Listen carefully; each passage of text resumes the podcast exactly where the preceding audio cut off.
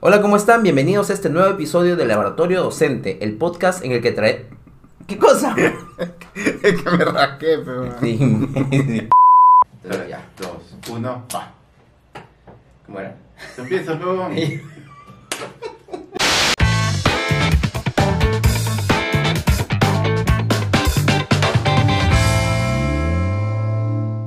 Hola, ¿cómo están? Bienvenidos a este nuevo episodio de Laboratorio Docente, el podcast en el que te traemos investigaciones, artículos y más información sobre lo último en educación. Estoy aquí con Pepe para que podamos ver el tema de hoy. Pepe, eh, hoy día qué vamos a hablar? Hola Juan, ¿qué tal? Hoy día hemos traído una sola investigación que le vamos a desmenuzar en los próximos 10 minutos. Y la investigación que, que vamos a conversar es de cómo incorporar el movimiento en el aprendizaje de tus estudiantes. Cómo el movimiento además puede hacer que el aprendizaje de tus estudiantes se potencie muchísimo. Eso es lo que vamos a conversar. ¿Vamos? Vamos. El- la investigación lo primero que nos dice es que eh, a un grupo de estudiantes, de 34 estudiantes en Estados Unidos, le dieron, les pusieron, por ejemplo, una- estas, estas carpetas que estás parado, no necesariamente estás sentado, sino que hace- llevas toda la clase parado, como, como, un, como un pupitre, como un podio. Eh, estudiantes que estuvieron sistemáticamente, de manera constante, por varias semanas, en, esa, en ese tipo de carpetas, es, decir, aprendiendo de manera parada, su, su aprendizaje incrementó, su, su, su nivel de retención aumentó entre a 7 a 14% comparado a los estudiantes que no estaban eh, llevando la clase de manera parada, sino de manera regular en sus pupitres. Eso que nos hace pensar, en el fondo, de que sí el movimiento, el estar eh, constantemente moviéndose y aprendiendo, un poco lo que el constructivismo de cierta manera también nos ha planteado, sí colabora a que el aprendizaje se potencie, no solo por el tema físico de aumentar su actividad física y que eso le hace bien a todo niño, niña, joven, sino que también potencia el aprendizaje de todas las materias, el, el estar en movimiento. ¿Qué te parece, Juan, hasta ahí? Sí, en realidad es un tema súper interesante que ahora último con el estudio de la neurociencia eh, se, ha, se ha podido corroborar mucho más, ¿no? Eh, en realidad siempre hemos encontrado desde, la, desde la, la pedagogía, la psicología cognitiva, una relación entre el movimiento, entre el cuerpo y Ujú. la mente, que finalmente quien aprende es la mente, ¿no? Nuestro cerebro es quien, quien está aprendiendo. Pero hay, hay una corroboración importante de los últimos estudios. Incluso eh, ya no solamente de la relación mente-cuerpo, sino cuerpo-mente. Es decir, ah, hace poco yo veía, y les recomiendo una entrevista que se hacía, que se le hace a Nazaret Castellanos en este canal del, del BBVA, Aprendamos Juntos, sobre justamente el manejo de emociones y la relación con, con la corporalidad. Y habla acerca de esto, de cómo hay una relación no solamente mente-cuerpo, sino a la inversa, ¿no? Cuerpo-mente. Que el Mm. cuerpo realmente eh, tiene una, o sea, tiene una, un- un- importancia eh, muy grande eh, en el tema de gestión de emociones, por ejemplo, que tiene que ver mucho con el aprendizaje. Ya sabemos que el aprendizaje se da mucho más, tiene mucho más significado cuando hay emociones fuertes implicadas y que de hecho el mente, el, perdón, el cuerpo puede eh, tener eh, esos indicios importantes de cuando estamos nosotros eh, viviendo diferentes emociones. Y a veces e- ella lo dice de una manera bien interesante porque habla acerca de no estoy triste eh, porque lloro, no, perdón, no, estoy, no lloro porque estoy triste, sino estoy triste porque lloro. Ahora, a priori lo que te estoy comentando, ¿por, por qué lo relaciono con, con estos estudios? Y es porque en realidad la, la forma de aprender tradicional eh, realmente es muy estática, muy rígida. ¿no? Los estudiantes Claro. sentados frente a una, a una pizarra o en grupos, pero igual sentados frente a frente, escribiendo o solamente escuchando, eh, restringe muchísimo la corporalidad, es decir, que los estudiantes realmente empiezan a generar otros tipos de estímulos. Desde la neurociencia, básicamente, movimiento es generar más estímulos. Y más estímulos implica mayor activación de rutas neuronales, es decir, más Interesante. sinapsis. Más sinapsis Mm, y esas rutas se hacen mucho más sólidas. Es como que pasaras muchas veces por un mismo caminito, la haces mucho más sólida esa ruta de aprendizaje. Por lo tanto, eh, moverse realmente tiene una, una implicancia muy grande, una, una influencia muy grande en el aprendizaje. Porque además de que generar estas rutas neuronales, también activa muchas emociones. Cuando uno se mueve, generalmente está alegre, enérgico, ¿no? Y esa emoción también consolida el aprendizaje. Entonces, de antemano, la neurociencia ha demostrado hasta ahora, eh, ya con muchos estudios, como el que tú has mencionado, que realmente moverse es importantísimo. No solamente es como que puedes hacerlo, no, deberíamos hacerlo. Deberíamos aprender el movimiento porque es así como se, nosotros aprendemos las cosas más importantes. Sí, muy, interesante porque, eh, por ejemplo, en este artículo que, hemos traído, que hemos revisado de, cómo cuánto influye el movimiento en el aprendizaje. Este es un artículo de Utopia, que se lo vamos a dejar en la descripción para que lo puedan revisar después. Eh, nos cuentan justamente un estudio que hicieron con estudiantes de secundaria que lo hicieron aprender matemática mientras jugaban básquet. La mitad se fue a jugar básquet mientras hacía su clase de matemática y la otra mitad se quedó en sus carpetas aprendiendo matemática de manera tradicional. El grupo que se fue a jugar básquet, que aprendió aritmética, geometría, demostró después de un periodo de tiempo una, un incremento en sus habilidades matemáticas en 6%, una retención, una motivación intrínseca un aumento en su motivación intrínseca de 14% y un aumento en su autonomía en 16%. Entonces me pareció muy interesante igual compartirlo, porque al final creo que muchas veces pensamos que, que mientras, como que no queremos que se muevan nuestros estudiantes porque queremos que se están distrayendo, ¿no?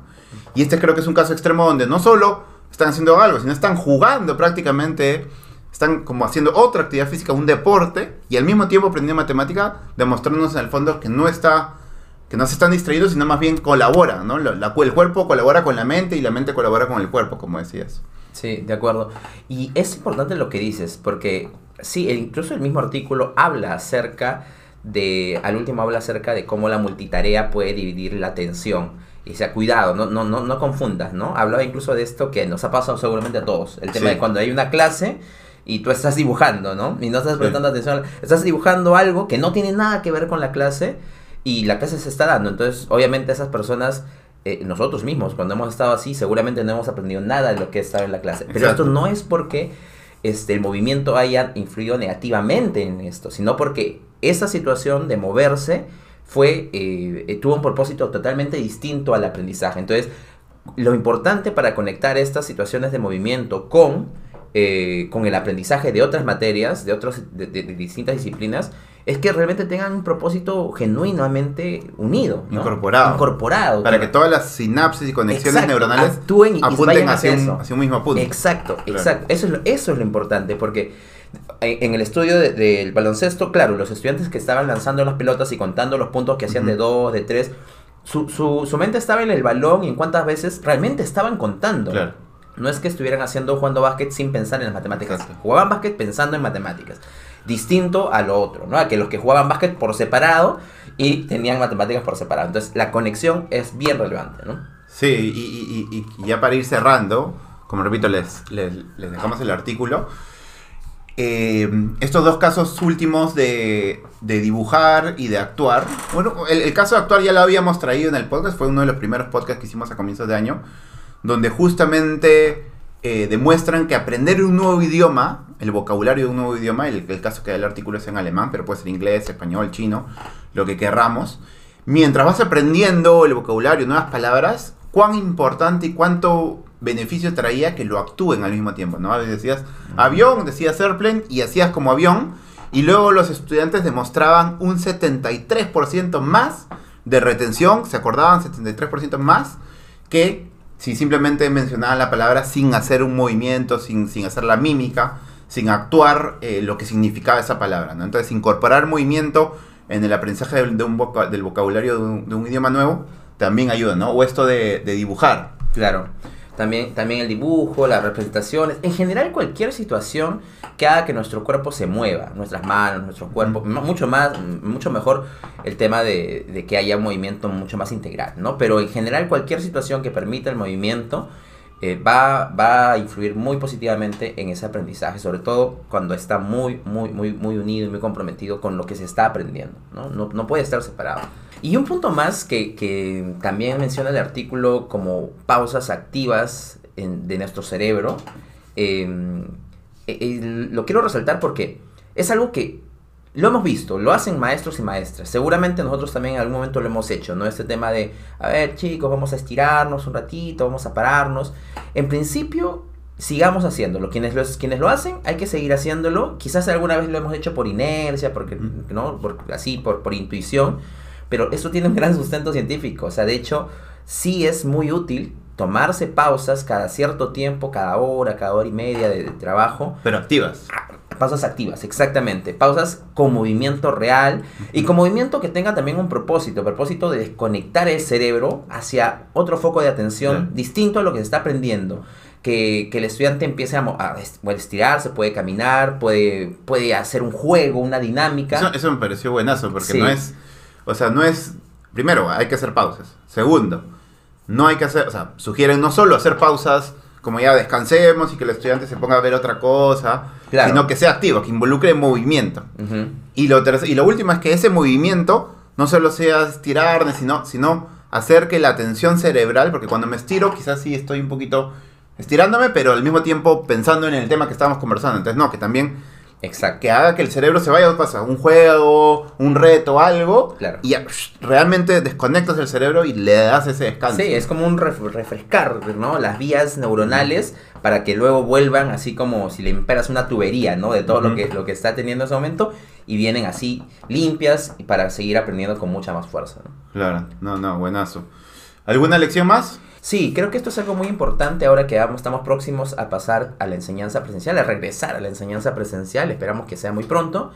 Y también para la enseñanza virtual, ¿no? En la enseñanza virtual porque, de hecho, estando frente a la computadora, el estudiante tiene menos oportunidades de movimiento. Mm. Y creo que sí podemos incorporar muchas de estas, de estas eh, ideas que plantea, de- de- no solo ideas, sino de estas evidencias que plantea el artículo, Claro. para que la enseñanza virtual no sea estar sentado frente a una computadora moviendo solamente un dedo, dándole clic y los ojos para ver la, la pantalla, ¿no?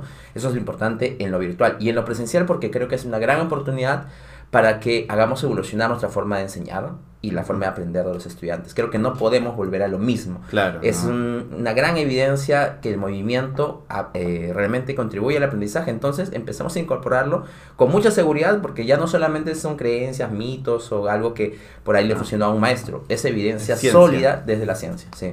Perfecto. No, sí. Tenemos que regresar ya a las clases. Bueno, todo ha cambiado, todo va a cambiar, pero sí no podemos simplemente que los, nuestros estudiantes atraviesen la pantalla y ahora estén sentados en su carpeta al frente de nosotros Exacto. en lo presencial. Eso ya tiene que morir, hay que incorporar movimiento, hay que incorporar aprendizaje activo, aprendizaje por proyectos, metodologías del siglo XXI que en el fondo hacen que conecte todas las distintas partes de tu cerebro. De acuerdo. Buenazo. Eso es todo entonces, Juan. Sí, eso es todo. Nos vemos la próxima semana con un nuevo podcast con más información de actualidad en educación. Y bueno, les pedimos que no olviden darle like a este video, compartirlo, dejarnos algún comentario con ideas de lo que quisieran que de repente también busquemos, compartamos aquí. Y no se olviden de seguirnos en todas nuestras redes de Facebook, YouTube, Instagram, TikTok, Spotify, para que no se pierdan ninguno de los videos que sacamos semanalmente. Nos vemos la próxima semana. Hasta Nos luego. vemos. Bye bye.